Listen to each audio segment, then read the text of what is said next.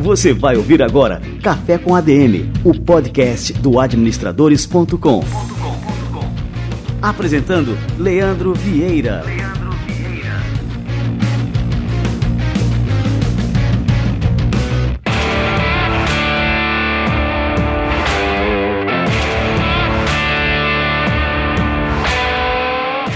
Galera, está no ar mais um Café com a DM, a sua dose de cafeína nos negócios. Começando agora o nosso episódio número 119. Daqui a pouquinho nós vamos conversar com Felipe Moraes, um cara que é especialista em planejamento digital, tem uma grande experiência com grandes marcas, com grandes empresas, Coca-Cola, Vivo, Mercedes, Pirelli, dentre outras, trabalhou também nas maiores agências do país e é autor do livro referência no assunto Planejamento Estratégico Digital. Daqui a pouquinho o Felipe Moraes chega por aqui, fica ligado. Muito bem, galera, já vou fazer um spoiler aqui da semana que vem no Café com a DM número 120. Fica ligado que vai rolar uma super promoção por aqui, beleza? Número fechado, 120 episódios, então vamos comemorar com uma promoção bem bacana. Então não deixe de conferir o nosso episódio da próxima semana. E agora vamos receber aqui a turma do Conselho Federal de Administração no nosso quadro Somos ADM, hoje com uma entrevista com o diretor de Desenvolvimento Institucional do Conselho Federal de Administração, o Diego da Costa. Vamos lá. Você vai ouvir agora Somos ADM.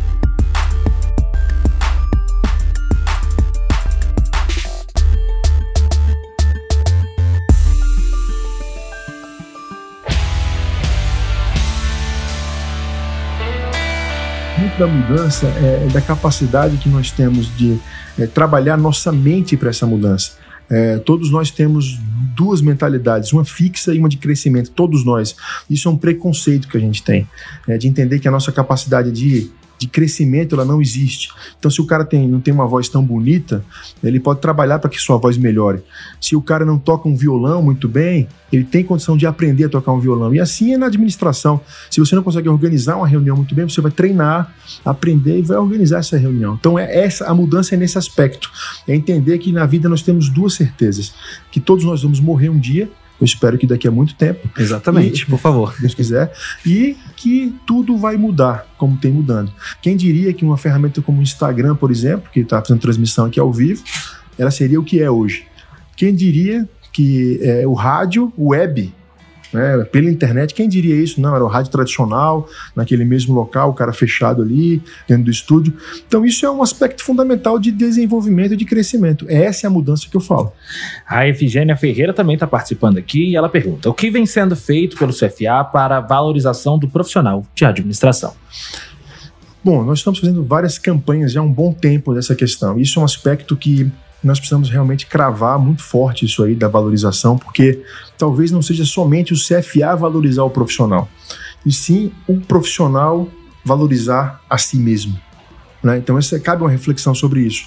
A pessoa tem a sua formação, não faz o seu registro profissional e fica reclamando que o CFA, que o CRA não faz nada.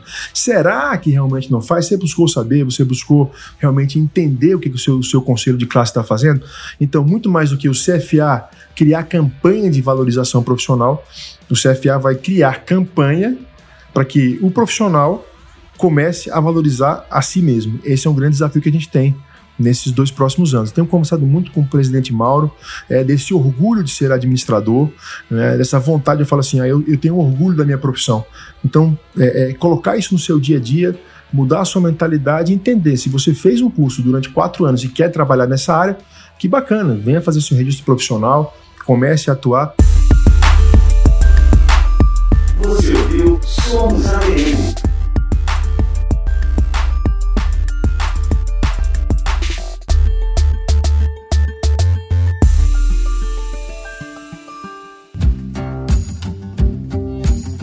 Muito bom. Para você conferir a íntegra dessa entrevista, entre em cfaplay.org.br. O quadro Somos ADM é fruto de uma parceria exclusiva entre o Conselho Federal de Administração e o administradores.com. Massa, galera, muito bom. Vamos lá, vamos acelerar, vamos turbinar o nosso cafezinho de hoje que o Felipe Moraes está chegando por aqui.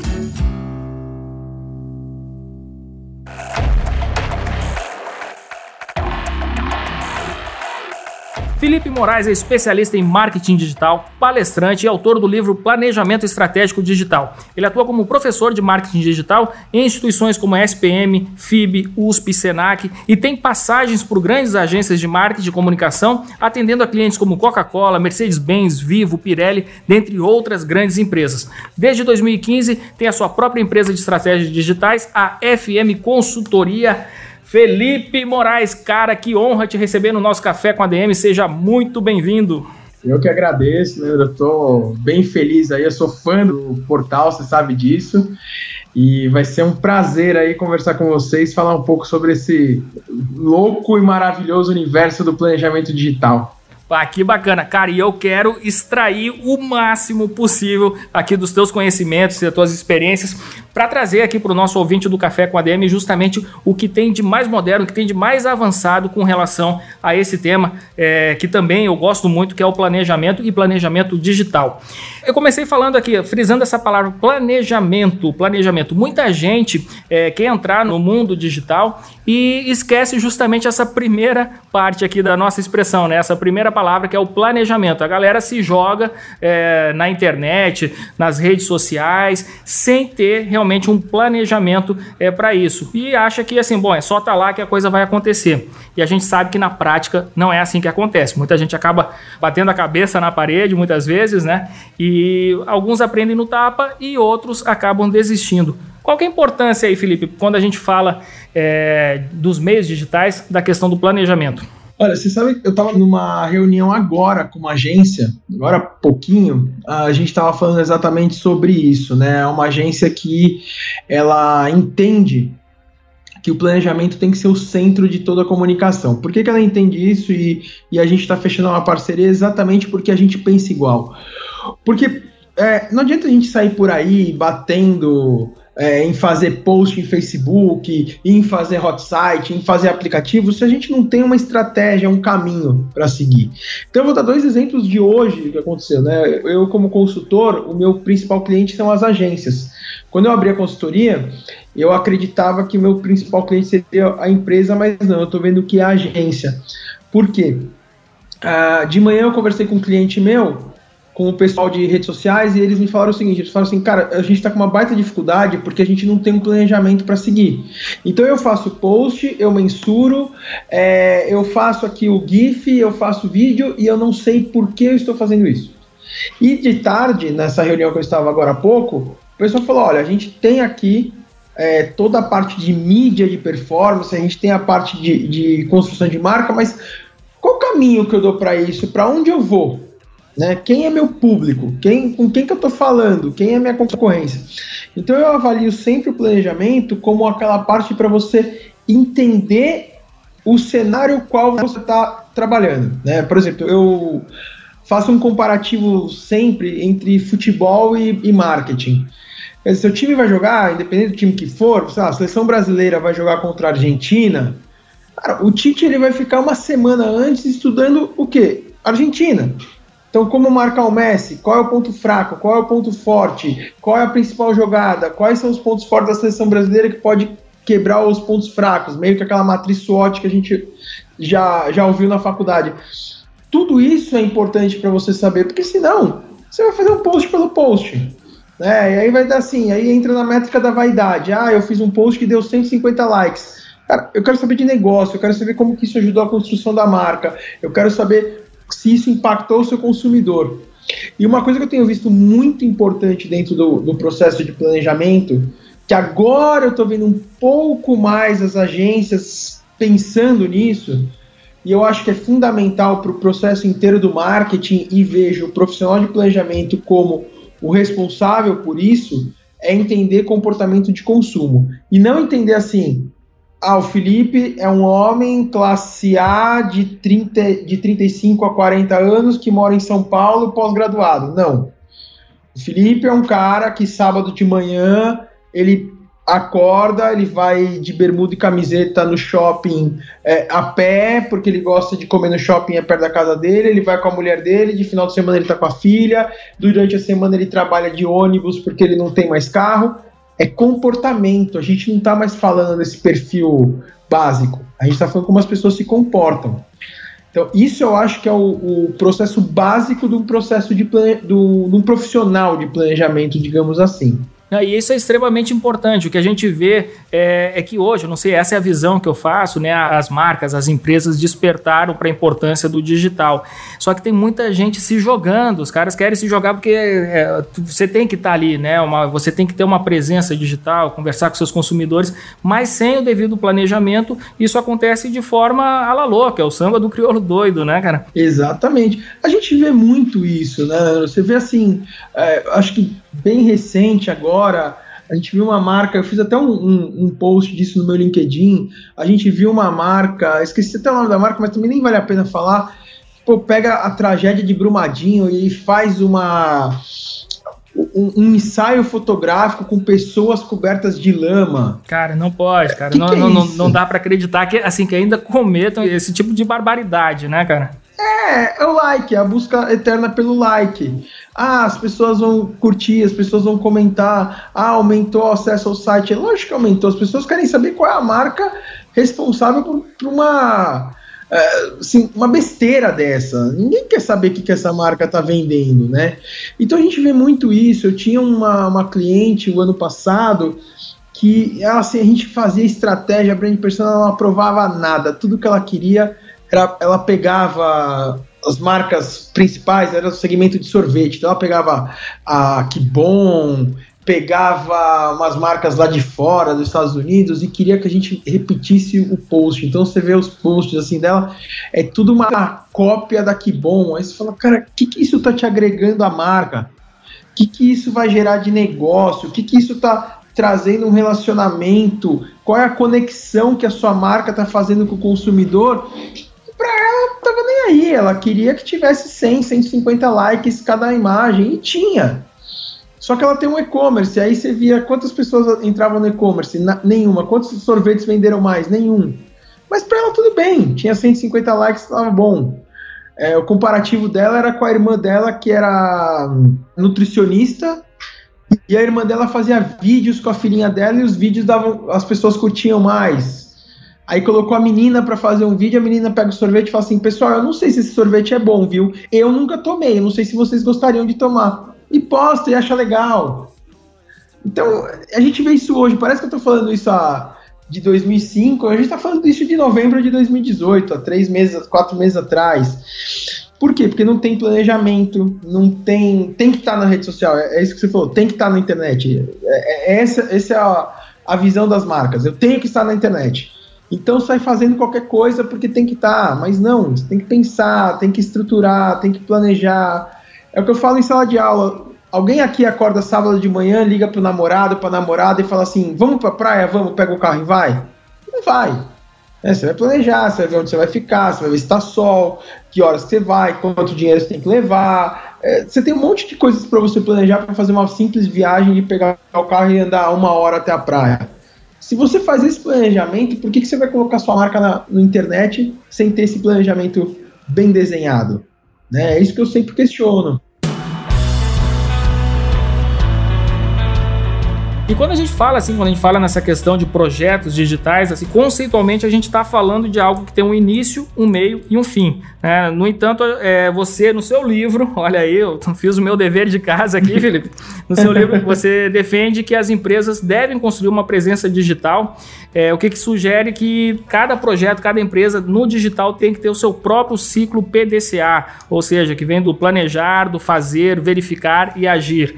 Né? Explica para a gente como é que essas duas abordagens, projeto digital e presença digital, diferem na prática e no cotidiano dos negócios. Eu acho que se a gente pensar em conceito, uma coisa está muito ligada à outra, né? Então, assim, a gente tem os projetos digitais, eu acho que é mais a, a, gente trabalhar. Ah, eu preciso criar um site, eu preciso criar a minha rede social, eu preciso criar meu aplicativo, eu preciso pensar numa inovação pensando ali no omnichannel, na internet das coisas. A presença digital é a forma com a qual você trabalha a sua marca no, no online. Não basta simplesmente falar, ah, tem uma rede social. Né? Eu estava atendendo um cliente até semana passada, a gente, eu acabei é, me desentendendo com a agência e saí do projeto. O Facebook dos caras está parado desde maio de 2017. Não adianta você falar, cara, ah, eu tenho Facebook. Não, você não tem Facebook. Você tem uma página você não tem uma presença digital, porque você não está constantemente conversando com o seu consumidor, você não está constantemente explicando para ele o que você faz, colocando as suas promoções, trazendo esse engajamento, trazendo essa relação. Então a presença digital é você sim ter todos os projetinhos digitais redondos, o seu site, seu aplicativo, sua rede social, seu e-mail marketing, seu blog, mas que você efetivamente os use como um canal de relacionamento para venda. Tem um, um grande amigo meu, André Damasceno, que ele fala o seguinte, que rede social é relacionamento que gera venda. O problema é que as marcas ainda não entenderam isso e pensam ao contrário. E quem deveria é, quebrar esse paradigma e falar, não, para, vamos fazer o certo, são as agências, que são as primeiras a fazer o contrário. São as primeiras que falam, não, vamos vender, porque rede social tem que vender. Então você pega. É, ontem mesmo eu tive reunião com uma, com uma agência de performance de um cliente. Mesma coisa, eu ainda falei para eles, cara, vocês não me apresentaram nada de novo. Tá lá. Google, Facebook, Instagram e mídia programática. Vamos fazer isso. Eu falei, tá bom. Só vou fazer uma pergunta. Vocês sabem a taxa de conversão do site? Não, não sabemos. Aí eu falei, né? Não, não vou abrir aqui. É ridícula, é muito baixa, muito baixa. Os caras olharam pra minha cara. Ah, tá. Falei, como é que vocês querem mostrar mídia se eu vou levar uma galera para dentro do site e a taxa de conversão tá baixa? Então, assim, eu vou gastar mais para vender menos. Né? Então falta isso, isso é falta de planejamento. Então falta isso na, na, nas agências, esse entendimento da presença digital, entendimento de que você precisa gerar o conteúdo, como o próprio Rafael Hess fala muito sobre isso, né? Você precisa gerar aquele conteúdo para você engajar aquele consumidor, para você se tornar referência, para que o consumidor sinta-se confortável em comprar da sua marca, para depois pensar em venda né? Eu acho que tá faltando um pouco disso. Então, quando a gente pensa em projeto digital, você pensa sim em execução, mas quando você pensa em presença digital, é como é que você é, trabalha o dia a dia da sua marca em todos esses canais digitais. E aí, um case que eu sempre falo para todo mundo que é uma pena entender que esse é o principal case há 10 anos, mas bom saber que ainda tem, é entender o trabalho da Tecnisa, né? É entender como é que o Romeu Buzarello pensa e como é que a Tecnisa trabalha esse relacionamento digital em todos os canais. Cara, que legal, né? Foi bom você ter tocado assim num case de sucesso que eu queria agora justamente é, delinear aqui para o nosso público quais são as etapas do planejamento do marketing digital é, que devem ser seguidas à risca para que o projeto seja realmente bem sucedido. Eu tenho uma espinha dorsal, né, que, que eu costumo trabalhar, que até foi o que, o que originou o livro, é o que eu aplico em aula e é o que eu aplico dia, no dia a dia. Primeiro passo é você ter um diagnóstico de marca. Então, assim, como é que a sua marca está posicionada na internet? No Google, é, nas palavras-chave. Então, eu faço uma pesquisa, assim, sempre muito simples. Eu pego, sei lá, pego uma marca de carros, vai, está aqui a Mercedes. Ah, legal. O que, que a Mercedes vende? Ah, a Mercedes vende carro sedã, vende carro é, coupé, vende SUV. Então eu vou pegando esses produtos e vou jogando no Google. Uma pesquisa rápida digital. E aí eu vou vendo, ah, a Mercedes está bem posicionada, eu faço uma análise do site. Ah, o site, ó, a usabilidade dele tá assim, o apelo de comunicação, qual é o design dele. Eu não sou designer, mas você tem uma, uma noção para falar, ó, essa letra aqui não combina, isso aqui não combina tal né? Mas eu me preocupo muito mais com o apelo de comunicação, quais são as, os textos publicitários, digamos assim. Depois você tem um objetivo, né? Assim, legal. Qual é o meu objetivo de marca?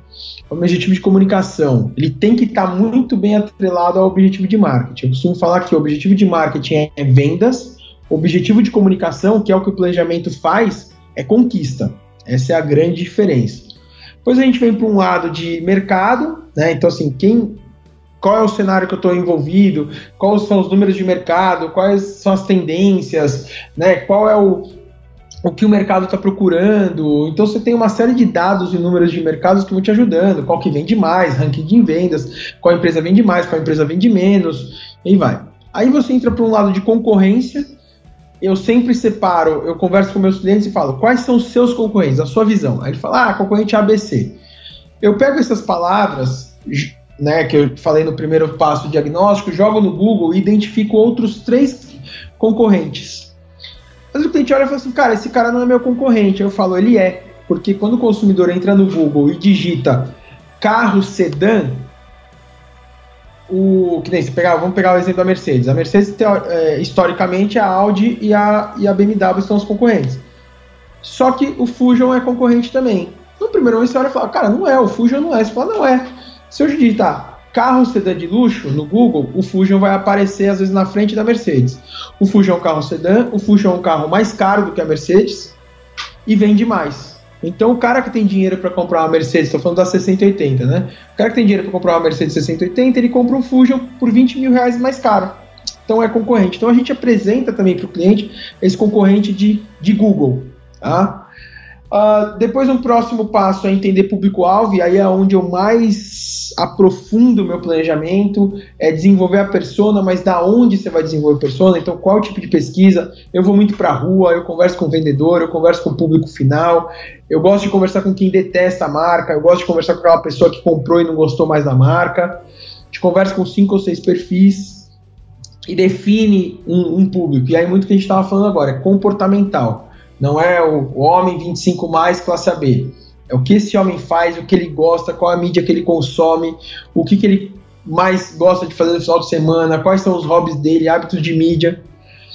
Com tudo isso, aí eu vou para a parte de posicionamento de marca. Aí você tem várias metodologias, a gente na FM tem uma, né, que a gente faz a pesquisa, então entende qual é a missão, quais são os valores, qual é o propósito de marca. Hoje se fala muito sobre propósito de marca e é necessário falar, porque isso é uma coisa que as pessoas estão comprando muito de marcas. Né? Pegamos isso daí, montamos um posicionamento, definimos uma estratégia de comunicação. Então, se vamos para o lado de marketing de conteúdo, se vamos para mobile, se vamos para uma estratégia de pegar algum território que a concorrência não está pegando, como é que a gente vai trabalhar. E aí, por final, vem o tático. Né, que o tático é o entregável, é o hot site, é a campanha no Google, é o, é o post no Facebook, é o postzinho no blog. E, obviamente, para encerrar tudo isso, a gente tem os KPIs, que são as métricas de sucesso que a gente vai analisando e vai fazendo a retroalimentação do planejamento, uma vez que métrica está dando certo, continua, está dando errado, a gente muda. O grande problema que eu vejo, Leandro, no, no mercado é que quando os clientes vão para uma agência com um problema de negócio, a agência pula do briefing para o tático, ela não conta a história. Então é a mesma coisa que você vai no cinema amanhã, falar, ah, legal, vou assistir um filme de, de suspense, no terceiro minuto o cara dá um tiro lá e você descobre quem é o assassino no terceiro minuto. É, acabou a graça, não vai ver o resto do filme. E o planejamento das agências está indo muito por esse lado. Eu estou vendo algumas que estão mudando, né? Graças a Deus, acabei de, de conversar com uma agência que a gente está fechando uma parceria que pensa totalmente ao contrário. Ela pensa primeiro no planejamento, na estratégia, na construção de marca, no fortalecimento de marca, para depois pensar no tático. Que eu estou vendo algumas agências se mexerem nesse sentido. Mas basicamente essa daí é a, a forma da gente trabalhar o planejamento.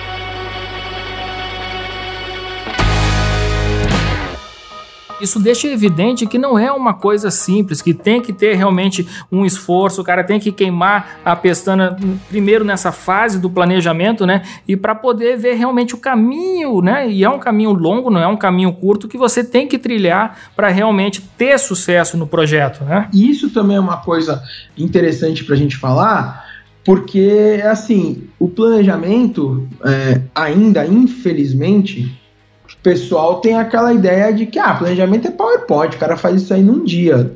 Não. Criar o PowerPoint, sim, você pode criar em um dia. Agora, todo o embasamento, a entrevista, a leitura de pesquisa não é assim. Então, eu ainda vejo, e eu estava nesse, nesse projeto até semana passada com essa agência, assim, ah, a cliente pediu para a gente apresentar a campanha daqui a um mês. Ah, legal. O planejamento tem três dias para fazer e a criação tem 20. Só, cara, peraí, se o meu planejamento estiver errado, a criação vai estar errada. Então eu preciso de um tempo maior para fazer para Ah, não, a criação quer 20 dias, a criação quer 20 dias. E aí a criação acaba mandando na agência, porque dependendo do, da visão do cliente ou do dono da agência, a única coisa que presta na, na agência é a criação. E acaba mandando. Então isso é muito errado. A gente tem que mudar isso um pouco, porque sim, planejamento demanda tempo. Total, cara. É, um dos meus cases pessoais foi quando Eu estava numa agência em 2007, a gente, uma agência pequena, na época, hoje está um pouco maior, uma agência pequena, a gente teve uma reunião na Coca-Cola, o diretor de marketing deu pro diretor comercial, ele deu um, um produto, falou, ó, eu, eu, espero que daqui 15 dias vocês me entreguem esse produto. E o cara marcou a reunião 15 dias depois, tipo, uma quarta, duas quartas-feiras depois. E aí o cara voltou, né? Voltou e falou: tá aqui, a agência me chamou, falou: Felipe, você vai ter 10 dias aí para fazer o negócio. É só estratégia, ele não quer ver. Ele não quer ver criação, então é estratégia de comunicação e mídia, plano de mídia, eu, e eu cuidava das duas áreas na agência. Você vai ter 10 dias. Putz, aí li pra caramba, pesquisei, fui para mercado, fui, era um energético da Coca-Cola, o Burn. Cara, fizemos um baita de um trabalho. A hora que chegou para apresentar o, o projeto, não, a gente ganhou a conta na hora. O diretor de marketing falou pro comercial, falou, pode mandar o contrato que é a conta de vocês. Como atendendo um ano. Mas teve um tempo para fazer. Quando você tem um planejamento que o cara chega na segunda-feira, no final do dia, e fala, ó, quarta, nove da manhã tem uma concorrência para apresentar, esquece. Não, não vai, não vai ter um planejamento. Você vai pegar tudo que você já fez, fazer um Frankenstein num PowerPoint e mandar pro cara e ver se cola. Eu vejo muito é, dessa questão da ascensão e queda do planejamento estratégico, e agora eu estou puxando um pouco mais para os fundamentos da administração, estou pegando aqui um livro do Mintzberg, as pessoas leem o título do livro e pensam que o planejamento morreu, que é uma coisa ultrapassada, que hoje em dia você não pode mais perder é, tempo ali planejando, que tem que ir direto para a ação. Só que não é isso, quem pega o livro vê que, que não é bem assim, que existe sim a importância do planejamento, mas lógico, o planejamento a gente não passa mais um ano fazendo aquele planejamento planejamento, não é mais um planejamento né, é, de longo prazo. Você, lógico, você enxerga para o futuro, mas as ações têm que ser pautadas é, no curto prazo. E também porque as pessoas passaram a pedir muito aquela coisa: ah, não, quero um planejamento só com duas páginas. Beleza, mas para fazer duas páginas não vai ser do dia para noite que você vai chegar é, nesse resumo de duas páginas. Tem que ter realmente um é, queimar um pouco as pestanas, né, como eu falei aqui no, no começo, para realmente fazer um trabalho de pesquisa bem feito né, e de planejamento também. Sim, sim, exatamente. Você tem. Acho que tem que ter tempo, né? Lógico, antigamente você fazia, né, planejamento de 5, 6 anos. Hoje, com a tecnologia, é impossível. Impossível, você tu não consegue prever esse, esse futuro, né, de 5 anos à frente, é muito difícil. Muito, muito, muito difícil. Você tem que ter um norte para onde seguir, mas não, você não consegue visualizar o futuro dessa forma, não. Exatamente, é aquilo que sim, outro dia eu estava numa palestra e o cara falou uma coisa que é verdade sobre isso, né? É, você consegue afirmar que daqui 5 anos o Facebook vai existir ainda? Não tem como, né, cara? Não, não tem, tem, como. É impossível, como. né? E, falando e, do Facebook. E, cara, tu tocou num ponto, porque assim, muitas vezes a gente também tem uma ilusão de eternidade, que as marcas são eternas, que as plataformas são eternas. E a gente vê na história da internet que a coisa é, é, é totalmente diferente disso aí. Por mais que a plataforma seja dominante, que 90% das pessoas no mundo inteiro acessem aquilo ali, é, existe um risco muito grande na internet de surgir um competidor é, que atrai a atenção do público de forma rápida, que conquiste né, uma, uma grande massa de usuários e as plataformas vão ficando para trás. Então a gente viu vários casos né, aqui, alguns anos nós estávamos no Orkut, aquilo ali parecia que ia ser é, que no Brasil não teria entrada para o Facebook, né, não teria espaço para o Facebook e, e, deu no que deu. Né? Hoje em dia a gente é, vê também a substituição da. Como é que era o nome daquele bichinho que todo mundo usava que, que fazia esses stories? Agora já esqueci, olha aí. Snapchat, Tinha né? Snapchat. Porra, acabou. É, então, Snapchat. Instagram usou o mesmo recurso, acabou com o Snapchat, né? Enfim, as plataformas. O Pinterest, né? Também. Mas se bem que, que diz que tem vida por lá. Eu não uso aquele trem lá, mas é, a galera diz que, que, assim, tem muita gente que usa, que é uma ferramenta útil, mas até hoje eu não entendi muito bem para onde vai aquele negócio lá. Eu tava vendo ontem, eu comprei até um livro de estratégia de marketing pro Pinterest. Uhum. É, achando que ia ser tal. Eu já vi muito diretor de arte é, de agência usando o Pinterest como referência artística tal. Eu, eu tenho, eu uso muito pouco, eu tenho. Aí, de vez, como eu sou muito fã do Queen, então eu tenho lá um pin do Queen, então de vez em quando alguém posta alguma coisa do Queen, aparece e eu vejo lá. Mas é raro, assim, eu não uso. Eu, eu sei que alguns diretores de arte usam até como para pegar. Já vi um, um, profissional de planejamento falando, cara, você vai lá, às vezes tem uns, uns templates legais para colocar em, em, apresentação, umas fotos muito bonitas, mas eu acabo usando banco de imagem, então uso pouco. Mas é isso, não se faz mais, né? Eu lembro quando o Conrado Adolfo lançou o 8Ps de marketing, ele me chamou, a gente tem uma, uma amizade muito legal, ele me chamou para ir lá na, na, na agência dele para conhecer. Aí fui eu, minha irmã e minha mulher, e as duas trabalham com marketing digital. A gente saiu de lá encantado. O Conrado é um cara do bem, super educado, inteligentíssimo e tal. A gente entrou no carro voltando para São Paulo, né? Ele é de Campinas, a gente voltando para São Paulo e falou, cara, a metodologia dele é maravilhosa, mas ninguém vai aplicar. Porque aquilo ali precisa de um ano para você desenvolver. Então, assim, você vai chegar pro seu chefe em janeiro e falar, ó, eu vou passar 2019 inteiro montando planejamento para entregar para a gente executar em 2020. Cara, o que você fez em janeiro já morreu.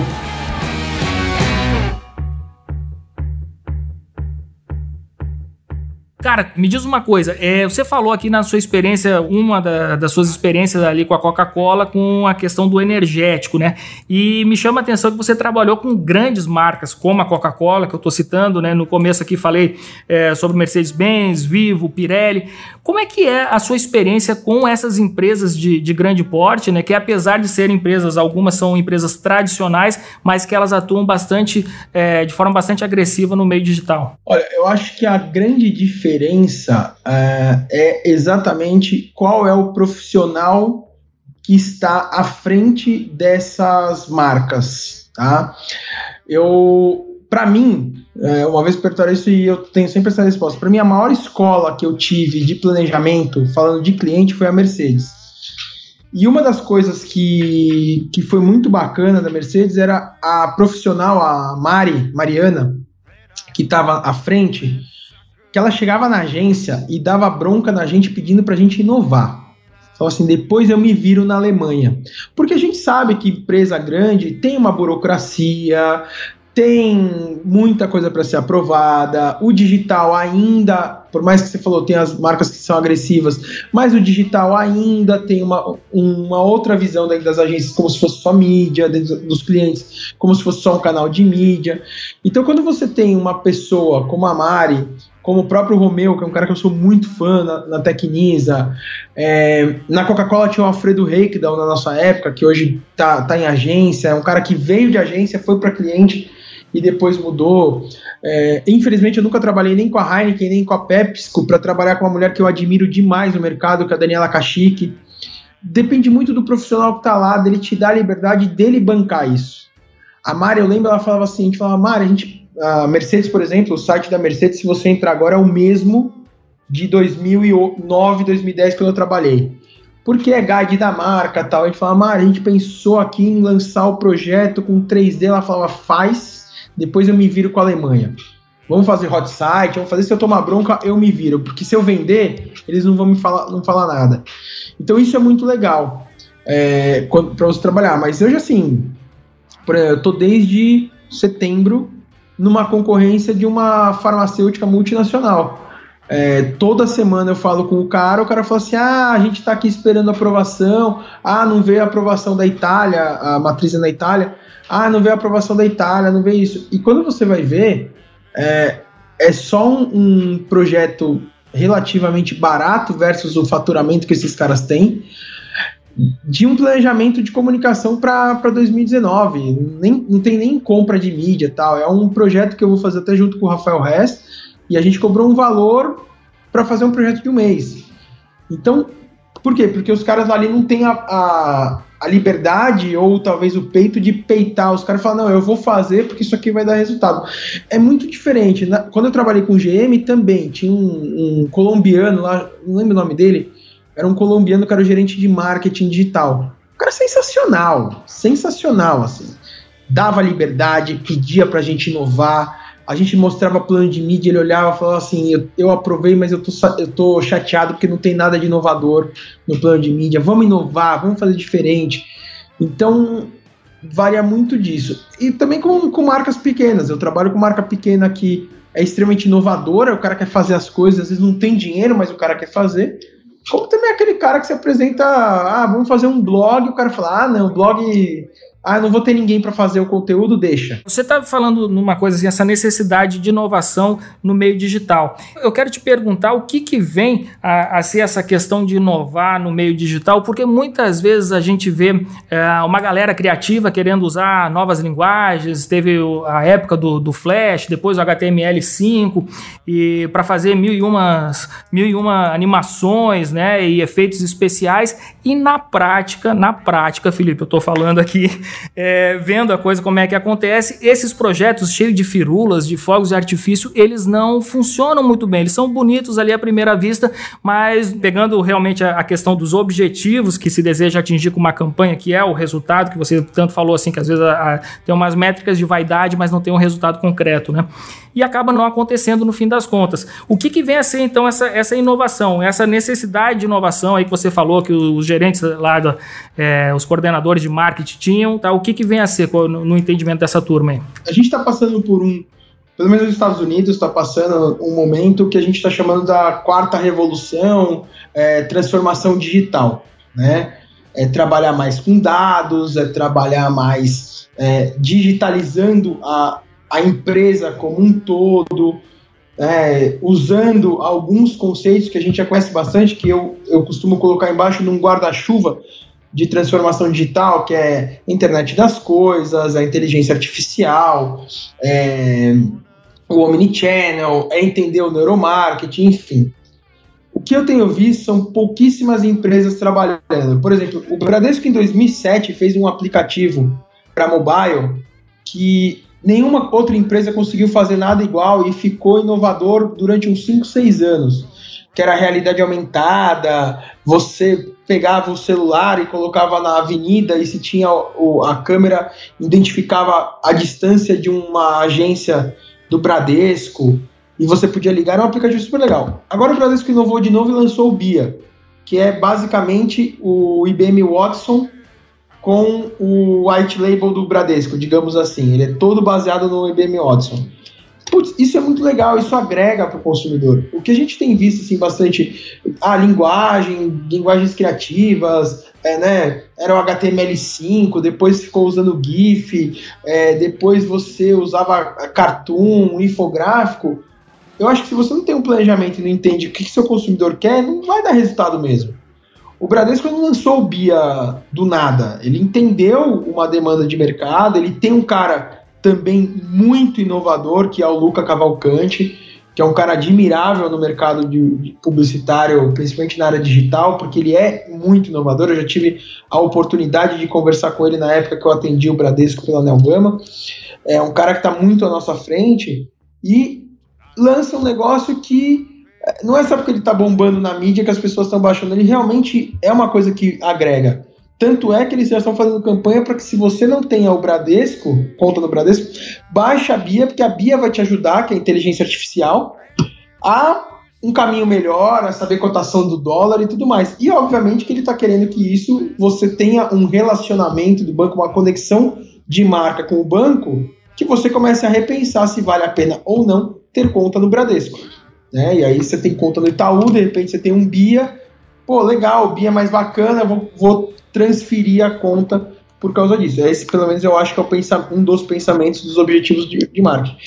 Então, eu vejo, assim, projetos que precisam trabalhar mais dados, que é o que o grande conceito da, da transformação digital é o Big Data, né? Eu, recentemente, é, acabei de escrever um livro, já mandei para a Saraiva, tá só na, na revisão, sobre transformação digital, e a conclusão que posso tirar é a transformação digital ela só acontece se você tem um sistema de big data muito forte atrelado a ele, porque são os dados que vão movimentar todas essas estratégias. E o que a gente vê nas agências? Os caras não estão nem aí para dados, eles mal olham o Facebook Analytics, eles mal, mal olham o Google Analytics.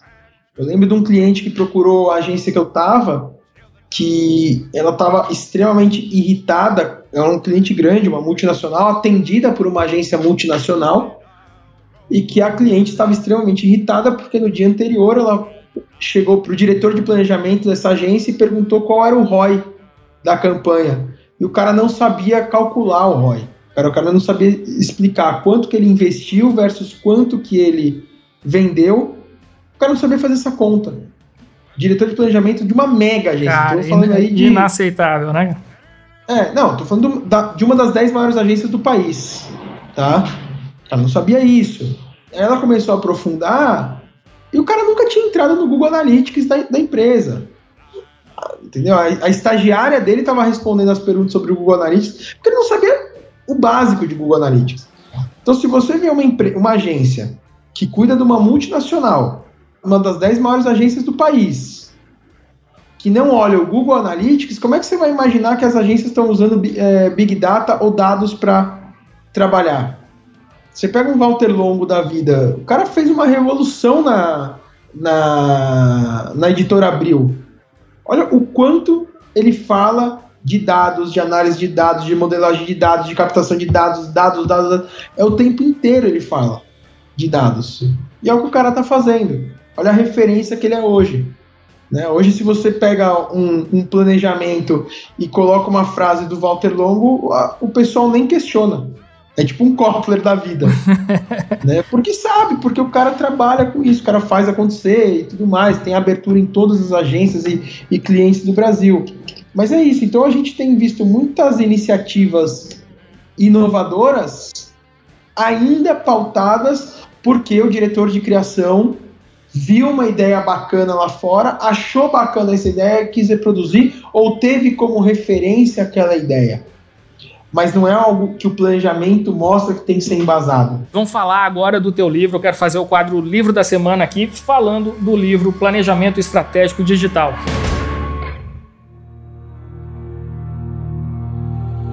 Livro da semana.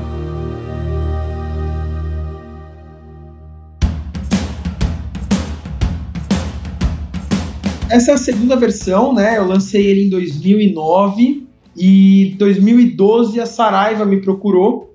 Eu tinha uma aluna lá na Impacta que ela trabalhava no marketing da Saraiva e foi super legal porque ela estava com o meu livro em cima da mesa, a chefe dela passou querendo ver o que era o livro, leu, gostou, leu um pouco, gostou e entregou o livro para a editora-chefe da Saraiva e falou: pô, olha esse livro. E aí a editora-chefe me ligou. E aí a gente, eu redesenhei o livro inteiro, então assim, às vezes o pessoal tem, é o capa vermelha esse 2009, né? Você fala, ah, tem o vermelho e o azul. Falo, o azul é totalmente diferente, 95% diferente. Por quê? Porque eu estava mais experiente na época, eu tinha feito mais case, eu tinha tido mais aulas, eu tinha feito, tinha conversado com mais gente, é, tinha conhecido muito mais pessoas, né? Porque eu escrevi um livro em 2007 e reescrevi ele em 2014, 2015 e 2000, não, 2013 e 2014, que eu lancei ele em 2015, foi isso. Então 2013 e 2014. Então são seis anos aí de aprimoramento. E é um livro que eu fiquei muito feliz com a repercussão. Por exemplo, duas coisas que me deixaram muito feliz. Primeiro que foi o primeiro livro que depois de apresentado para o time da Saraiva, todos os diretores da Saraiva pediram um exemplar na mesa deles. Segundo o que o meu editor falou, isso nunca aconteceu na história da Saraiva.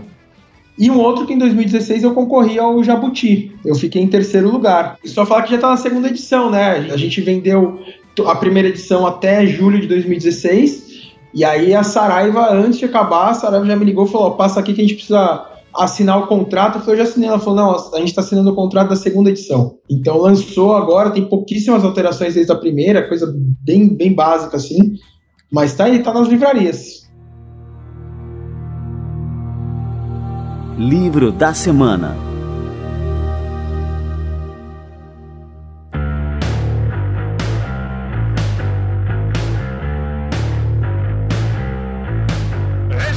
E me diz uma coisa, e agora, pra galera te achar, pra, pra acompanhar o teu trabalho, é, o que, que tu desenvolve aí de conteúdo nas redes sociais e tudo mais, o que, que tem que fazer? Bom, eu tenho o, o Facebook, né, que é o eu acabo usando mais, né, que é o facebook.com/barra planner, planner com dois N's Felipe.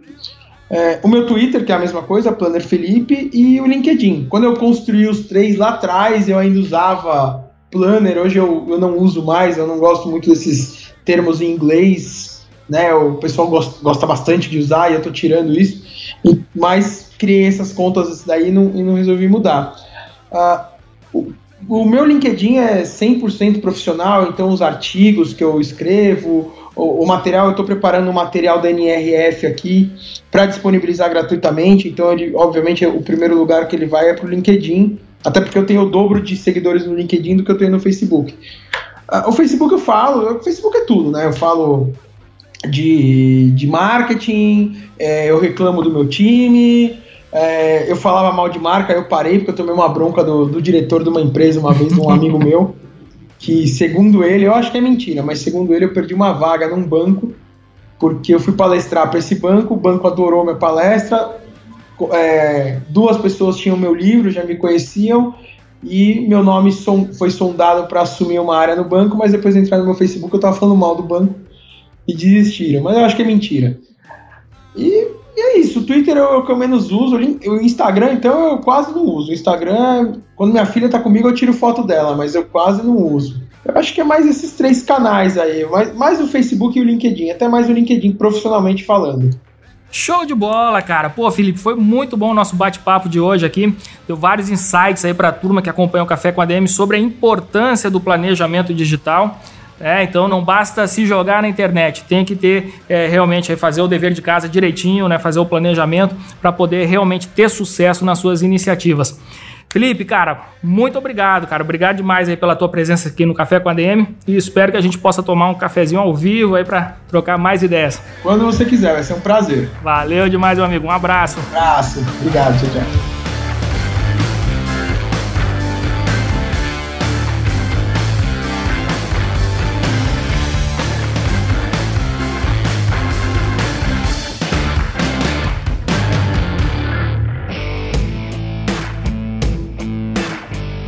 Cara, que bate-papo fantástico esse com o Felipe Moraes. Curti muito. O Felipe é um cara que realmente manja do assunto. E este livro dele, o Marketing Estratégico Digital, é uma leitura obrigatória. Recomendo que você termine este café com a DM, já entre aí no seu site de preferência e faça a compra agora. Muito bem, galera. Este foi o nosso Café com a DM de número 119. Lembrando que na semana que vem a gente tem uma super promoção por aqui, então fica ligado. E também um super entrevistado. Ó, o cara é fera, tá bombando aí, todo mundo tá grudado nele para saber aí, os segredos dos investimentos em Facebook Ads. Cara, você vai aprender aqui como operar essa grande máquina de vendas que é o Facebook, os anúncios no Facebook. Beleza, galera? Então nos vemos na próxima semana, no próximo episódio do Café com a DM, a sua dose de cafeína nos negócios. Até lá!